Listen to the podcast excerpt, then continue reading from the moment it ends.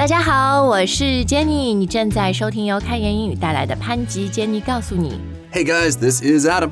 欢迎大家来到开言的拉丁语课，今天觉得非常高大上哈。 Oh, yes, exactly. I should do that intro again. Hey guys, this is Adamus. 对啊，就是你把任何英语的换成它那个，a lot of English comes from Latin，right？它真的就听起来 very prestigious，很高大上。Adamus、 Roman、Romulus。Exactly. So even 2,000 years after Rome's peak, we still use so much Latin in professional English, like science, but it's also something that everyday people use in their daily speech. 对，就是，呃，讲到拉丁啊，你不要被那个啊很高大上、很长、很就是很陌生吓倒，因为真的在口语里面呢，它还是常常会出现。我们其实今天节目的灵感就是来自于我们最近一期母亲节的节目，就讲到母校嘛。Right? Do you guys remember how to say that? Alma mater. 对，然后讲到校友，对吧？We don't call ourselves as friends of the school。我们说我们是这个学校的 alumnus or we're alumni of a school。所以你看，这个就是呃，拉丁语在日常口语里面还是常常出现的。 Exactly. So today we have collected a few of the most common phrases, and we are very happy, happiest, happy hey, to share them with you. 对，其实呃，我们今天是十个。Sometimes when we come up with with these、uh, top ten，有的时候有点凑数。But today I'm really really happy with these ten，因为我真的感觉，Yeah，they are the most commonly used in daily speech. Exactly, exactly. So the first one we are going to start with is often written as three letters E T C. 哎，其实我们 comments 里面常常有朋友问我们这什么意思呀？etc。 Yes, that's true. So ETC is short for etc. 这个 etc 意思就是等等等等，是吧？不是那个 wait 的等，不是 wait，it's like the 省略号的等等。 Right, right. I like this and that and this and those other things, etc., etc. 呃，比如说，if you're going on a trip, right, you, you need to pack a lot of stuff, your clothes, your shoes, your jewelry, your skincare products, etc. Etc., etc., etc. Exactly. Yeah, do you pack your jewelry? 你的首饰。 Well, I have my travel jewelry, of course. 对，诶，那这个就写出来，经常是看到 etc， 呃，但是我们在口语里面，我们不说 etc，我们是讲它完整的，是吧？ exactly, exactly. So we will almost never write the full two words, etc. We will always just write etc, but we will never actually say etc. It's always etc., etc., etc. 嗯，就是 when you speak 口语要说出来的话，etc. 啊。好，那接下来的这一个呢，呃，this next one，我觉得口语里面其实也常听到它的缩写。 Yes, so this one we have talked about a few times before. Someone's MO. M O, what does it stand for? It stands for modus operandi. 哦，这听起来你觉得很复杂哈，但是你仔细的看一下，你是不是觉得，you know, the two words remind you of two English words like mode 模式，然后 operate 操作。 Exactly. So it's like a mode or a method of operation. 对你的操作或者运行的方式和模式哈，但是它不仅限于什么 machine 呀、呃 什么 device 呀、设备，就是人，我们每个人都有我们的 modus operandi。 Right, exactly. We all have our own ways of doing things. Yeah, it basically means your way. 比如说，我和 Adam 我们这个做节目的时候，our modus operandi or our MO 就是呃，我们写一个大纲，so 我 write an outline, but we never write a word by word script， Nope, that's right. 就不会写那个逐字稿。 Right, that is not our MO. 嗯嗯，因为我们想要更自然嘛，spontaneous，and also 写逐字稿花很多时间。 It's kind of a pain in the butt. 然后最后，对对对，我们以前也试过，然后最后的逐字稿我们两个都不用，因为有的时候 when you're in the moment, you have Right. something better, right？那最后我们发现，哦，no no no，let's just have an outline。 Exactly, exactly. 好，那不知道大家的 M O 是什么哈？你工作或者你生活里面你习惯的这个操作模式，你觉得最 you 的这个 M O 是什么？都希望呃稍后在留言专区跟我们分享。好，我们接下来的这一个呢，它是很短的一个拉丁语，呃或者说一个什么小短语啊，但我觉得有点难解释。It's true. And in the past, a lot of our users have used this in our comment section. And it always makes me think, ah, darn, I didn't explain that very well. Yeah, yeah, it's hard to use, and a lot of uh, native speakers actually use it incorrectly. Right, right, exactly. So the phrase we're talking about here is per se, P E R S E. 对，它不是那个 S A Y 英语的说话那个 say 哈，但是发音是一样的。 Exactly. So what do we mean by per se? 我觉得不要先解释意思，maybe let's、uh, give some examples，然后就这这更容易体会。 Okay, okay, good idea. So here's one. Just because somebody is rich doesn't mean that they are happy per se. Oh, does it mean not necessarily? It means not necessarily, basically. 就是严格意义上说，是吧？ exactly. So we could also say something like the movie wasn't bad per se, but it just didn't live up to my expectations. All right，就是严格意义上讲，strictly speaking。 Yes, and one suggestion I would make to you guys is if you are going to use this, try to keep it in negative sentences. It's very easy to use in negative sentences. 否定句，嗯， Right, they're not happy per se. The movie wasn't bad per se. 对你这个点非常好，我们真的很少听到什么 The movie was good per se, but I didn't enjoy it. Right, right, right. It sounds very, very strange. So, guys, just try to keep this for negative sentences only. 好，那刚刚是 per se 哈，接下来的这个呢也是以 p 打头的。 Right, and this one reminds me of you, Jenny, because you're such a pro. 哦、oh,，Thank you。但我们这里不光是说的 pro 哈，我们后面还有一个很重要的 Bono，U2 singer。我们这个呃，我们接下来的这个呃拉丁句子呢是 pro bono，嗯、呃，拉丁说法哈。这 pro bono 我最早学的时候都是在看一些和法律有关的电影啊、电视，然后就一个律师他会说，哦、oh,，I'm doing the work pro bono。Exactly, which is a fancy way to say it's free. They're not getting paid for it. 嗯，对，所以这里的 pro 就是说你是是一个专业的人，对吧？一个 professional 在帮你做专业的事情，but they're volunteering and they're not collecting any payment.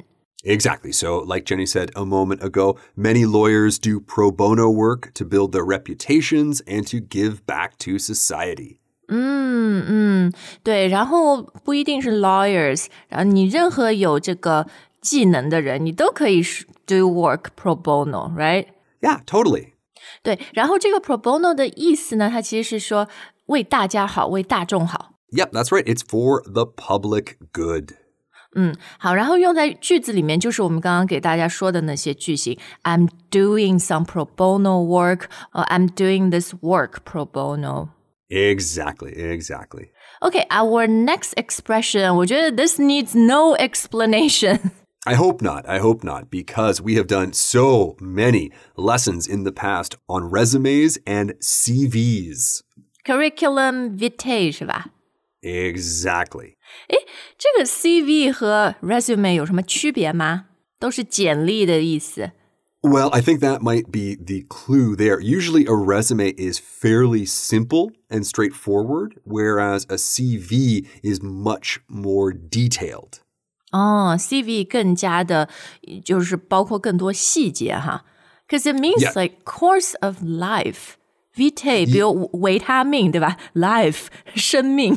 Yes, exactly. So on a resume, you just want to say things like, I worked for this company. I increased sales by 15%. Bam. But keep in mind, people who have CVs are often looking for academic positions. So they want to list things like, I published this paper, and then I organized a conference, and then I published another paper.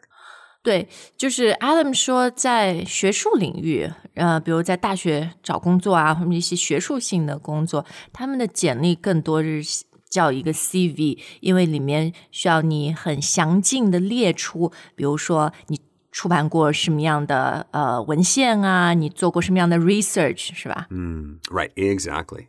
嗯，但我觉得在很多日常口语里面啊，呃、y o u really hear both of them used to mean the same thing，就是简历。虽然从严格意义上来说，它是不一样的。 Yeah, I wouldn't worry about it too much, guys. In any case, if you are applying for a job, your employer will probably choose the word they want to use. 嗯，没错。OK，那我们已经这个 list 过半哈，看了五个，接下来还有五个。呃、t h i s one，yeah，I use this a lot. The status quo. Yes, the status quo. So basically, the existing state of affairs, the current situation, the way things are.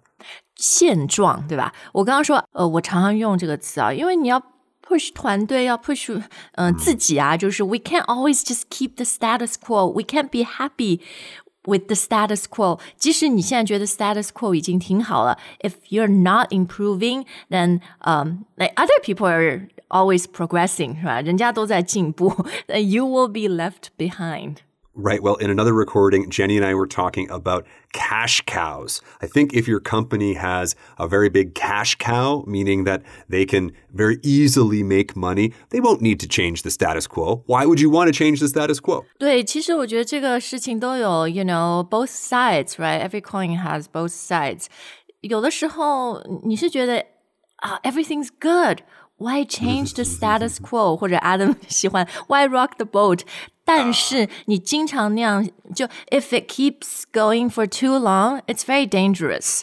你已经被人家超越和赶上了。 Right. Exactly. Yeah, so maybe, you know, keep the status quo for a while, but, you know, don't keep it for too long. Sure, absolutely. Now, of course, we keep talking about businesses here and teams. One other secret, I suppose, we can let out here is that I'm almost 40 years old. So when I was 20 years old, even 30 years old, we've got to change the status quo. The status quo is so terrible. But now, well, you know, that's not so bad. It is what it is. 对，所以跟动词搭配最常用的就是 either keep or change the status quo。嗯，好，那我们刚刚看完 status quo，接下来的这个说法里面也有 quo。 Yes, and it also has pro as well. Oh, and this is Quid pro quo. 它它是一种交换的意思是吗？ Yeah, it's definitely an exchange, or at least the key word here, I think, is actually expectation. There is an expectation of exchange. 哦，有一种期望，就是说，呃，这次我帮了你，然后下次，呃，我也希望你能帮帮我，这样。 Exactly. Or there's another phrase in English I scratch your back, you scratch mine. 让我想到猴子，很形象。 That's right. 猴子 A 帮猴子 B 挠了背，然后猴子 B 背痒的时候，猴子 A 也要帮他挠一挠。 That's right. So this is something that comes up in the law all the time. Lawyers will use this phrase. 他们会怎么说呢？ Um, you need to watch out for quid pro quos at work. 哦、o k 好，好像很多拉丁，就像你说的，lawyers legal，because 呃，你要在国外学法律的话，你这拉丁语也得挺好的哈。 Yes, yes, exactly, exactly. 好，呃、o u r next one，这个在口语里面非常常用，vice versa。 Vice versa, right? So vice versa here really means the other way around or in reverse order too. 就是呃， 换言之也一样，或者反过来也一样。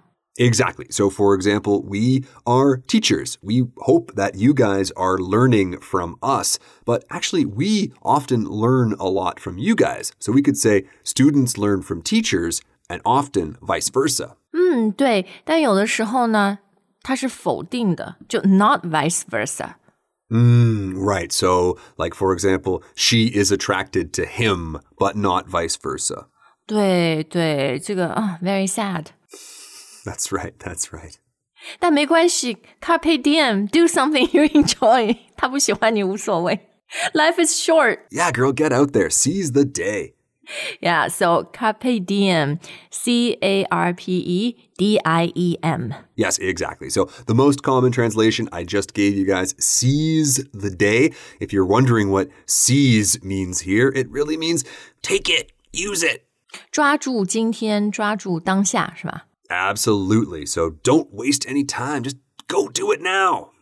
对，所以这一句它是不是经常就用在这种什么啊、说 life is short, you're you're not gonna live forever，然后 carpe diem 就这样。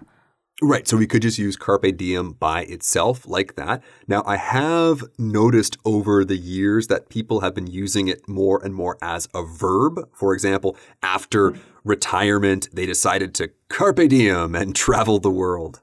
Hmm, yeah, sounds pretty nice as a verb too. Yeah, you gotta carpe that diem, guys.